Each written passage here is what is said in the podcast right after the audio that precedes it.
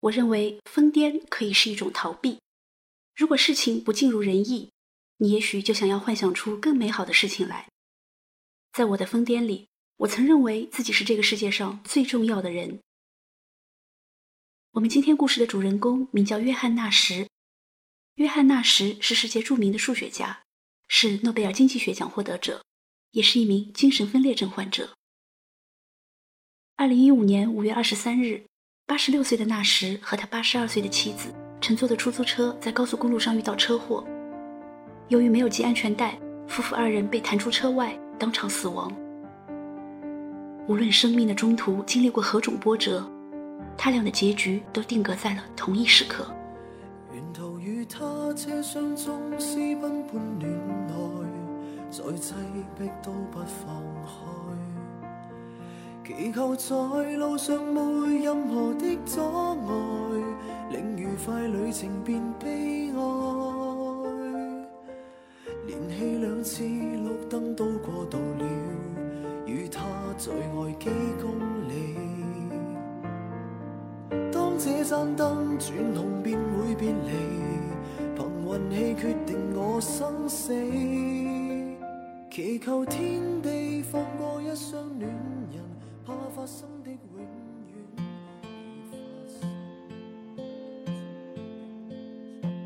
约翰纳什，一九二八年出生在美国西弗吉尼亚州的一个中产家庭。像很多天才儿童一样，纳什从小就很孤僻，他沉迷于做各种实验。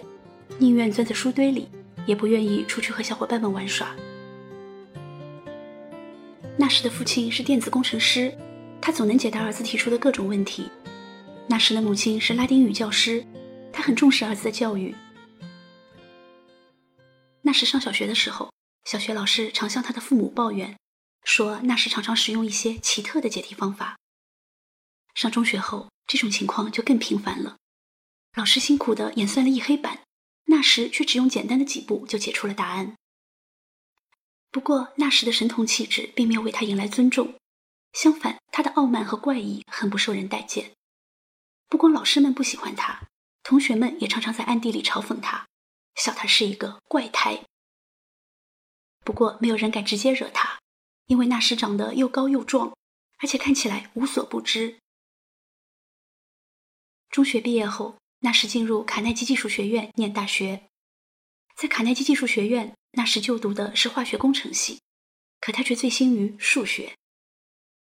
大学里的那时依旧特立独行，他很少参加社交活动，发誓要解开全世界尚未有人解开的数学谜题，还公然宣称自己是全校最棒的数学家。一九四八年，大学三年级的那时，同时被哈佛、普林斯顿、芝加哥和密执安大学录取。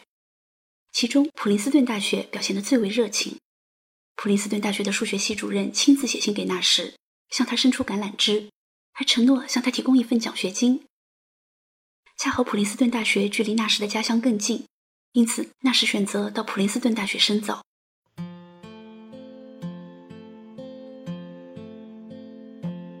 在那个年代，普林斯顿大学聚集了众多著名的科学大师，如罗伯特·奥本海默。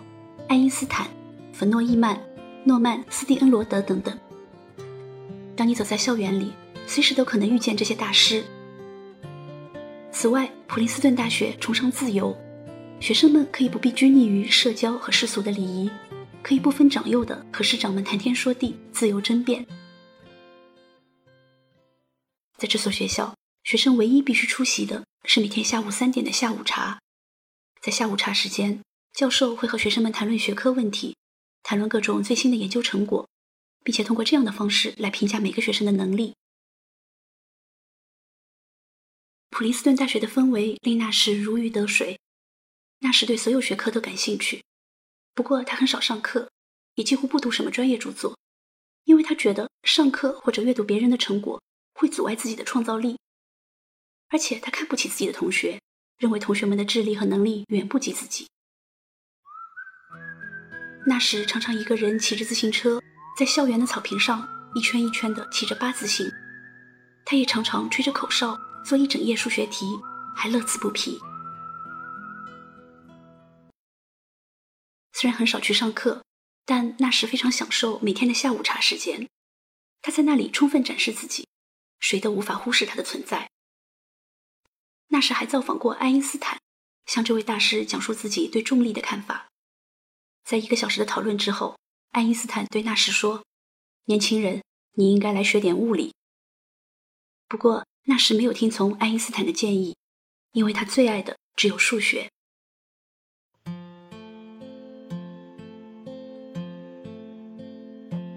在普林斯顿大学，纳什有个朋友叫麦卡锡。有段时间，纳什发现麦卡锡和另一个同学交好，便分外妒忌。他想搞个恶作剧，整一整麦卡锡。于是，纳什背着麦卡锡，以麦卡锡的名义向一家服装店订了很多货。麦卡锡收到货品后一头雾水，要求商家把原始订单寄来查验。麦卡锡收到订单后，惊讶地发现订单上的笔记是纳什的。当然，纳什也马上承认了。一九五零年，二十二岁的纳什以非合作博弈为题写了博士论文。在这篇仅仅二十七页的博士论文里，纳什提出了一个重要术语——纳什均衡。这篇博士论文在当年十一月出版后，立即引起了轰动。一九五二年，二十四岁的纳什到麻省理工学院任教。那时候的纳什像天神一样英俊。他高大强壮，一米八五的个子，体重将近七十七公斤。他手指修长，双手柔软，有英国贵族的容貌。再加上他才华横溢，前途无量，因此深受女孩子们的瞩目。那时和照顾他的护士施蒂尔谈起了恋爱，然而激情过后，那时很快厌倦了施蒂尔。他看不起施蒂尔，骂施蒂尔是白痴。尽管施蒂尔为他生下了儿子。但那时拒绝让儿子跟自己姓，也拒付施蒂尔分娩的费用。绝望的施蒂尔别无他法，只得离开。后来，纳什遇见了艾莉西亚，艾莉西亚是他的学生，两人的初次相识是在麻省理工学院的一间教室里。那天，纳什走进教室，随即把教室的窗户全都关了。艾丽西亚看不下去，立马起身去把窗户全都打开。艾丽西亚拥有绝美的容貌，而那时则是数学系的黄金单身汉，一对才子佳人顺理成章地走到了一起。一九五七年二月，那时与艾丽西亚走进了婚姻的殿堂。的光点点洒于午夜，人人开开心心说说故事，偏偏今宵所想讲不太易，迟地望你想说又复迟疑。秋风将涌起的某夜，遗留他的窗边有个故事。孤单单的小伙子不顾寂寞，徘徊树下直至天际露月儿。吹走几多个月夜，为何窗边的他欠缺注视？那时不是一个善于为人处事、受人欢迎的人，在周围人的眼里，那时比较怪异。他有时大度无边，有时又斤斤计较，甚至粗暴无礼。由于思维过快，他说话跳跃，而且缺乏逻辑。他不理世事纷扰，一门心思醉心于科研。学生们去办公室找他时，常常看到他咬着一个空的纸杯子，若有所思。那时的刻苦钻研换来了丰硕的成果。他在代数簇理论、黎曼几何、抛物和椭圆形方程上。取得了一些突破。一九五八年，三十岁的纳什被《财富》杂志评为新一代天才数学家中最杰出的人物。同年秋天，艾莉西亚怀孕了，那时可谓双喜临门。然而，就在那时春风得意的时候，上帝似乎开起了玩笑，数学家的脑子出现了可怕的问题。一天早晨，那时拿着一份《纽约时报》走进办公室，然后对着空气说。报纸头版左边的文章里包含着一条来自另一个星球的数字信息，这条信息只有他能破解。回到家里，纳什不断的找茬，不断和妻子艾丽西亚争吵，甚至反复恐吓威胁艾莉西亚。经医生诊断，纳什患上了严重的精神分裂症，不过他不觉得自己有病。家人设法把他弄进了精神病医院，在那里，纳什被迫穿上了病号服。堂堂数学家沦落为病号服上的一个冰冷的数字代码。也就是在那段时间，数学界的最高奖菲尔兹奖公布，纳什落选，这加深了他的郁闷。纳什的精神状况越来越糟。一九五九年，纳什悄悄地溜出了精神病院，一个人逃到欧洲。在欧洲游荡期间，他好几次去当地政府求助，希望放弃美国国籍。他还给美国的同事和家人寄来神秘的明信片，明信片上写满无厘头的故事和数学公式。最后，纳什被送上飞机，遣返回美国。回到美国的精神病院后，纳什被迫接受了如今已被西方医学界停用的胰岛素昏迷治疗。这种治疗方法通过向精神病人注射大剂量的胰岛素，使病人陷入昏迷，而病人清醒后也状如行尸走肉。在接受了长时间的胰岛素昏迷治疗后，纳什终于显得正常了。他生平从未如此谦逊有礼。一位朋友回忆道：“他看起来乖的，就像刚被人打了一顿。”半年后，谦逊有礼的纳什从精神病院出院了。他换下了肮脏的病号服，踉跄地走出医院。出院后，纳什没有遵照医生的要求按时服药，他擅自停药了。因为他觉得药物使他的大脑混沌不堪。然而停药后不久，症状复发，他又被送回了精神病医院。就这样，纳什在精神病院进进出出，病情反反复复。一九六三年，艾丽西亚和纳什离婚。不过离婚之后，艾莉西亚依靠自己作为电脑程序员的微薄收入，以及亲友们的接济。继续照料着前夫纳什和他们唯一的儿子。因为感觉脑力下降，已无法胜任工作，纳什向麻省理工学院提出辞职。纳什辞职以后，艾莉西亚想让他重回普林斯顿大学任教，因为艾莉西亚觉得普林斯顿大学的风气自由开放。如果一个人行为古怪，在别的地方会被当作疯子，但在普林斯顿大学，人们或许会充满爱心的想，这人可能是一个天才。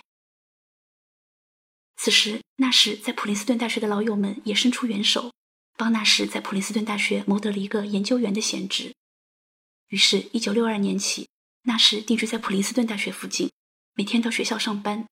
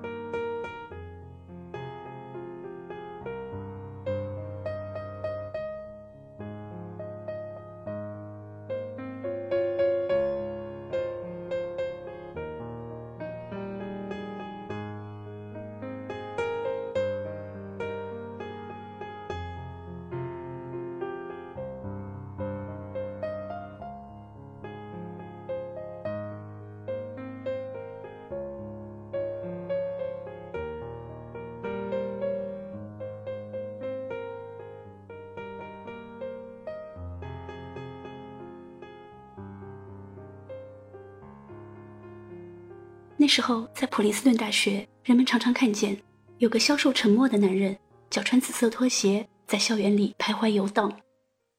他有时会写下满满一黑板的不合逻辑的公式，有时又会拿着几百张前夜刚演算好的数学公式，突然出现在某位教授的办公室。人们给这个古怪奇特的男人起了个绰号——数学楼里的幽灵。一九七零年，那时再次从精神病院出院。这回，艾丽西亚把他接来和自己同住。当然，此时的纳什更像是一个寄宿者，一个居住在同一屋檐下的远亲。毕竟，他和艾丽西亚已经离婚多年，早已不再是夫妻。因为拒绝服药，纳什的思维在疯癫和清醒之间反复切换。意识清醒的时候，他会恢复研究，写论文给同行们看，偶尔也会和学生们接触，探讨一些数学问题。不过大部分时候，他仍旧迷迷糊糊、昏昏沉沉。在艾丽西亚的努力下，美国科学委员会设立了一个资助纳什治疗的基金。如果在帮助纳什返回数学领域方面有什么事情可做，哪怕是在一个很小的范围，不仅对他，而且对数学都很有好处。不知从何时起，纳什的名字渐渐成为经济学和数学领域的名词，如纳什均衡、纳什谈判解、纳什程序、纳什嵌入。纳什破裂等等。纳什的理论越来越有影响力，但他本人仍旧默默无闻。人们普遍以为纳什已经去世，或者是一个行将就木的废人。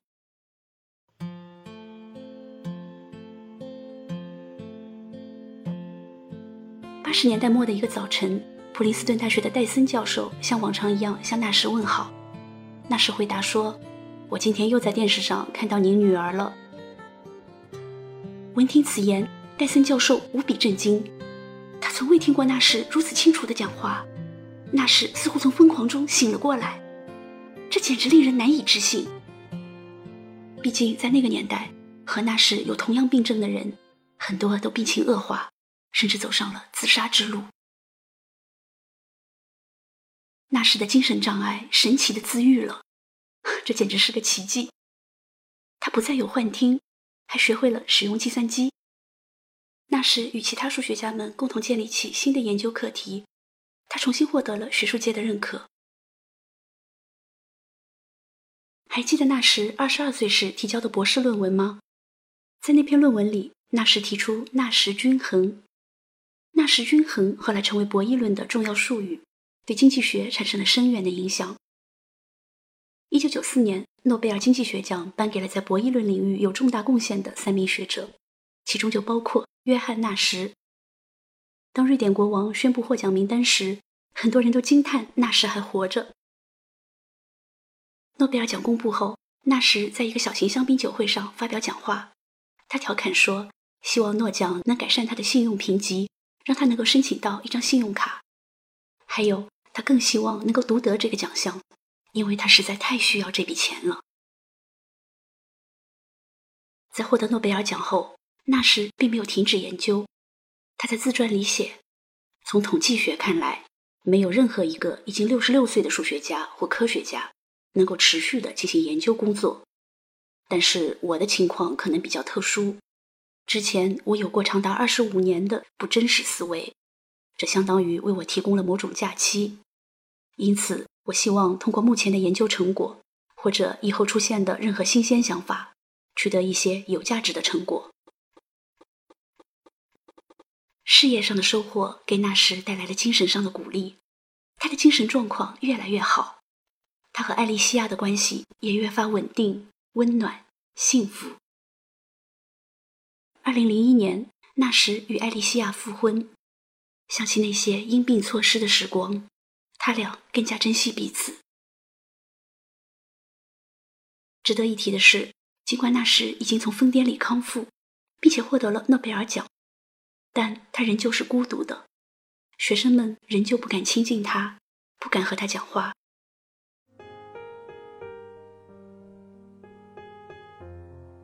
这天傍晚，普林斯顿大学的数学俱乐部举办一场聚餐会。他们包下了数学楼最高层的大厅，在大厅里摆上了十几张圆桌。要知道，数学楼是普林斯顿大学最高的建筑，而数学楼最高层的大厅三百六十度都是没有间隔的观景玻璃。就在这个敞亮的空间里，数学系的教授和学生们欢聚一堂。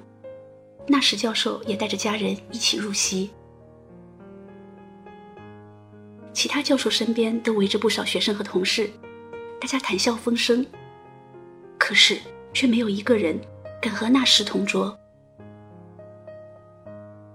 突然，一个大一的女生走到纳什面前，结结巴巴地说：“纳什教授，我能和您合个影吗？我真的，我觉得您真伟大。”纳什听罢，愣了愣，点点头。接着，女孩走到那时身后，甜甜的合了影。合完影后，女孩拿着相机奔向自己的朋友，又是笑啊，又是嚷啊，像是做了件顶了不起的事。同学们受到感召，纷纷站起来走向那时。